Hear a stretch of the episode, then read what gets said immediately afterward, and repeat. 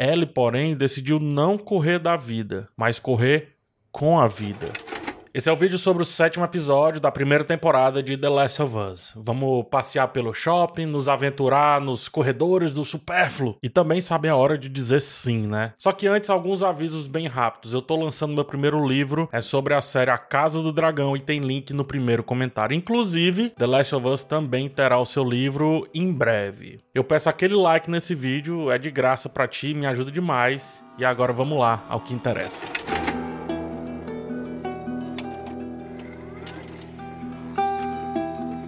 Continuamos a partir da encruzilhada onde Ellie ficou. Joel, pragmático e realista, pede que ela siga o plano e vá encontrar Tommy. Só que ele ensinou outra coisa pra garota. Ensinou que não se abandona um bom amigo. Mesmo quando as estatísticas estão contra isso. Pode até chegar próximo mas tudo certo voltar atrás. Joel, ele ia deixar Ellie ir-se embora ali com o irmão e tudo mais, só que ele resolveu voltar no apagar das luzes e ela estava lá como quem esperava por isso. E esperava porque um dia ela quem voltava, ela quem dizia não para depois dizer sim. Porta para o passado aberta e o episódio nos conduz por uma série de analogias entre a atual relação de amizade entre Ellie e Joel, usando uma antiga relação que foi nesse caso para além da amizade. Conhecemos a balada de Ellie e Riley, tão trágica quanto outras baladas de The Last of Us. E finalmente também conhecemos um pouco mais do passado da garota. Nossa jovem protagonista está em apuros. Não adianta dizer não para ela.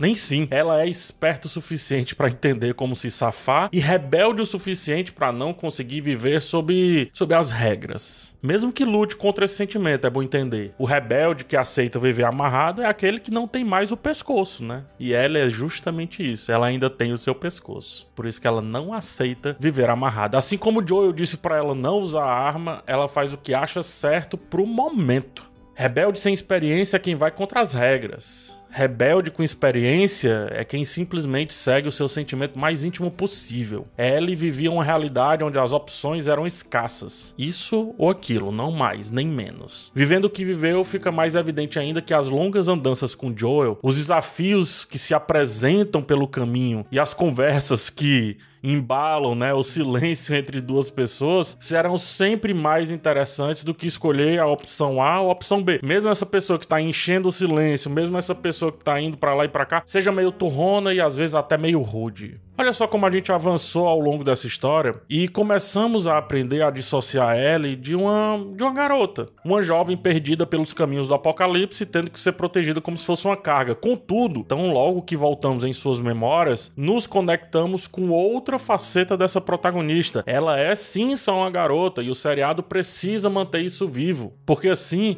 a gente vai aceitar as prováveis inconsequências das ações dela, seja para o bem ou seja para o mal. Seu quarto entrega essa jovem jovialidade junto com a rebeldia adolescente, seja na música do Aha, Take On Me, que vem trazer todo esse ar do rock, do extremo, do rompimento com os padrões sociais, seja pelo post de Mortal Kombat 2, um jogo que já foi assunto na sociedade por ser banido quando fez sucesso. Ellie, nesse momento de memória, é a essência dos símbolos que foram colocados juntos a ela em seu quarto. E rapidamente nos conectamos com a rebeldia e a jovialidade da personagem, além de deixar várias referências referências, várias surpresinhas para os mais atentos. No shopping, ao mesmo tempo que Take On Me canta essa rebeldia, que um dia foi considerada assim, na verdade, né? Hoje não mais. Mas vamos ficar com esse um dia.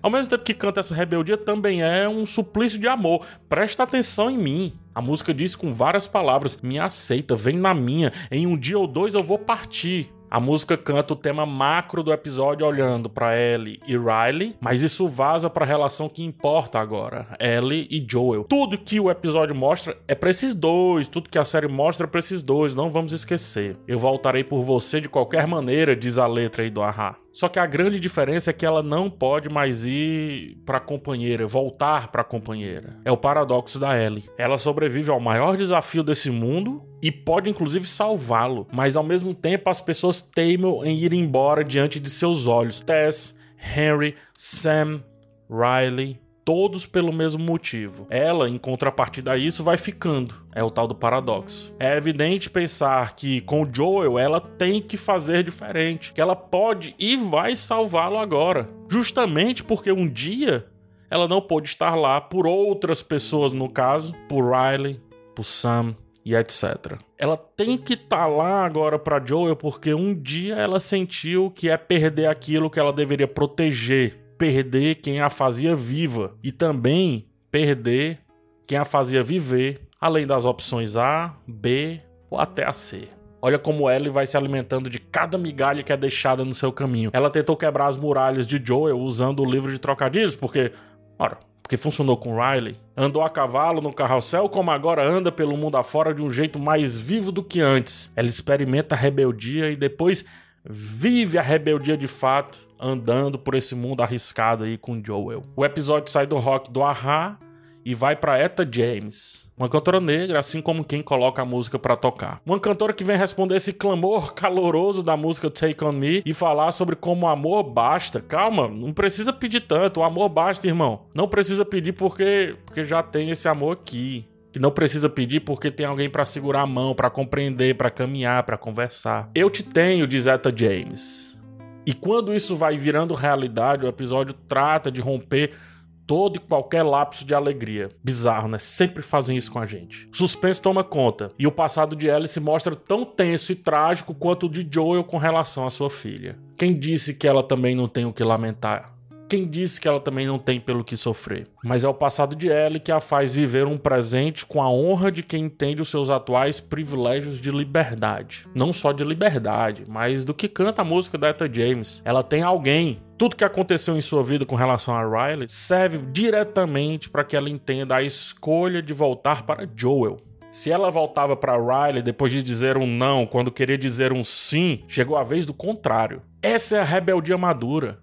Ela disse sim ao pedido do amigo de ir buscar o seu irmão e deixá-lo para lá, para morrer. Mas ao abrir uma porta para o passado, visitando, entendendo, compreendeu que não é isso que, que vai fazê-la bem. Não é isso que vai fazê-la honesta com as suas memórias, com seus traumas, dores, vivências. Por isso ela voltou e dessa vez dizendo não não para o destino que vinha levar Joel, como levou tantos outros. Não para o não lutar. Não para mais uma solidão. Não para o destino, para as regras, para a sensatez. E o não bem dado é tão forte quanto o melhor sim que você possa dizer. Ela disse não para a morte. E também um maravilhoso sim para a vida.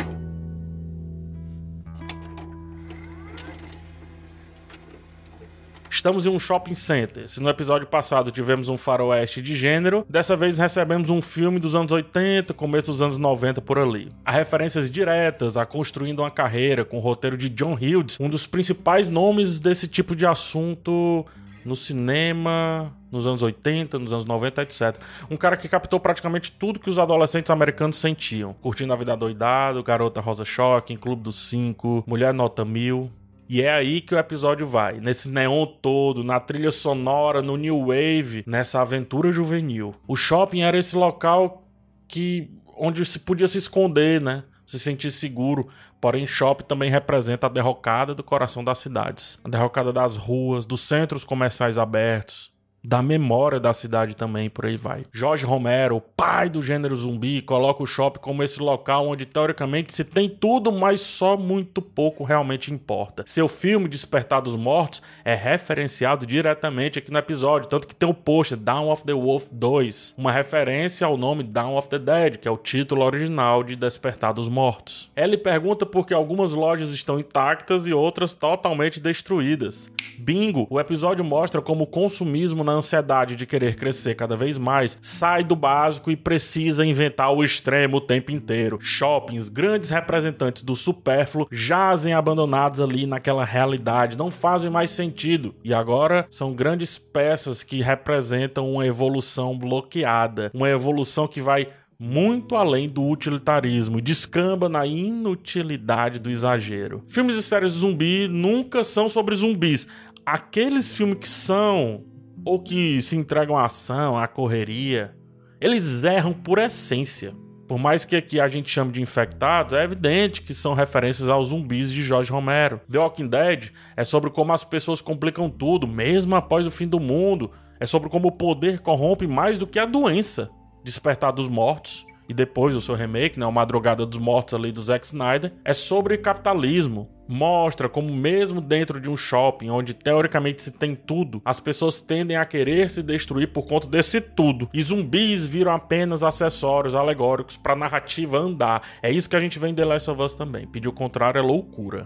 no outro filme, Romero mostra as pessoas zumbificadas repetindo suas profissões, como se estivessem presas à vida passada, presas ao trabalho, presas às convenções sociais e mesmo sem cérebro tentando voltar para isso por algum motivo. Porque disseram que sim, né? Porque disseram que viver é isso. Só que não é não. Nessa realidade, a estética, em termos de beleza, vira um ícone que só faz sentido quando absolutamente tudo está funcionando. Eu volto a dizer algo que já disse no primeiro e no segundo episódio. Construímos as coisas para melhor passarmos e esquecemos que as necessidades básicas são realmente o que importa. Elas têm esse nome por um motivo. Sabonete é artigo de luxo e luxo não cabe mais. Em vez de deixar a vida correr solta, nos aprisionamos aí nessa ansiedade extrema de proteger as coisas que compramos e o dinheiro que conquistamos. Nos viciamos em ter cada vez mais e cada vez algo diferente para nos sentirmos melhores do que quem não tem. Nesse mundo aí, o sexo volta a ser sobre a vida.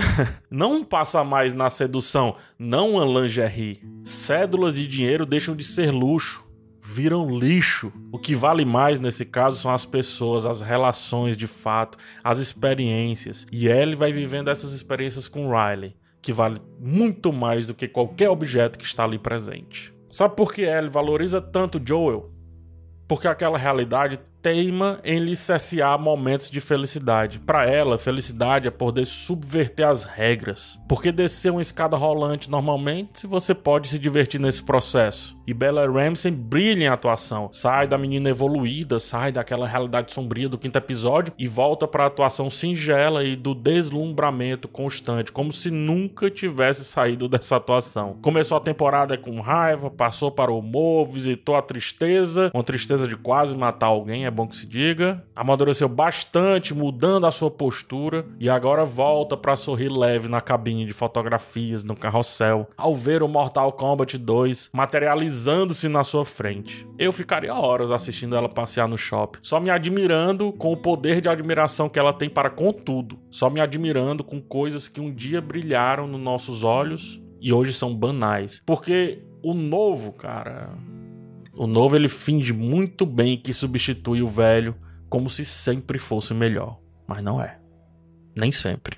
Eu continuo me impressionando com a capacidade de The Last of Us em nos trazer paz, ou melhor, nos vender paz e entregar caos logo em seguida o tempo inteiro. Um beijo é seguido de uma morte. Só que dessa vez a narrativa adicionou algo diferente, um sentimento novo, eu diria. Pela primeira vez terminamos com esperança esperança em alta. Um momento trágico foi seguido de uma decisão que se conecta com esperança de trazer a sobrevivência. E finalmente a esperança que ele representa tanto para aquele mundo se aflorou. Se aflorou no momento de salvar o amigo, se aflorou no momento de se salvar também.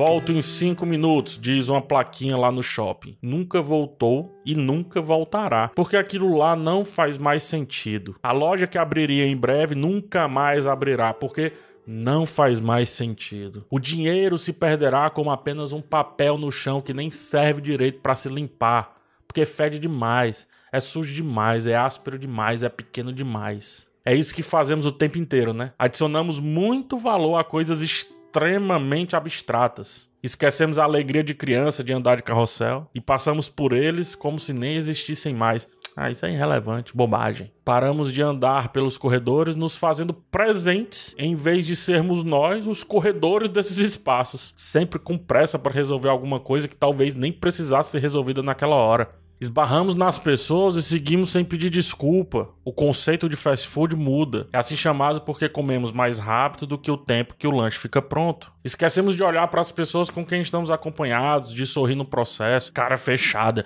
um, dois, um, dois. Soldados em vida que, se todo mundo tá correndo, por que não a gente também, né?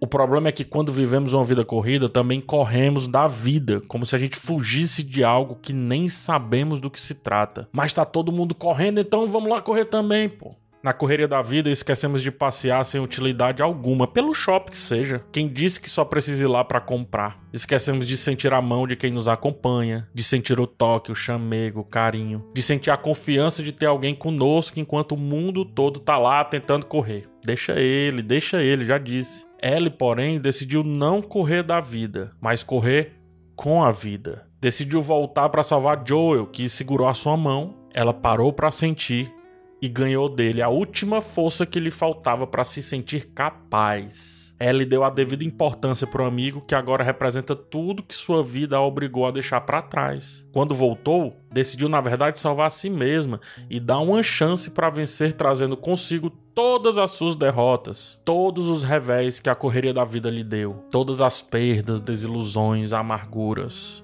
Nós somos tudo que fomos. Somos nossos medos, medo de ficar só, medo de seguir, medo de cair, medo de morrer.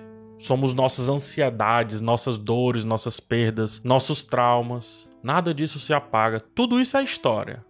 Somos aprendizes da nossa própria vida. E sempre tem uma próxima esquina e uma próxima aventura. Nossas decisões baseadas em experiências cada vez mais nos atraem para o caminho certo. Olha ele, cara. Vivemos ao mesmo tempo que construímos uma fortaleza com cada tijolo encontrado nesse caminho. Não há como fugir do que somos. Não há como fugir do que fomos. Ellie não está fugindo pela primeira vez, quem sabe. Ela está agindo, porque só tem como agir. Quando chega a hora, Relaxa, olha só aí, ó. A gente vai saber muito bem o que fazer. Quando chegar a hora, a gente vai saber como agir. Basta ler o nosso passado, abrir uma porta e encontrar lá um único manual da vida que nós temos. A nossa própria vida, as nossas próprias experiências. Nós mesmos.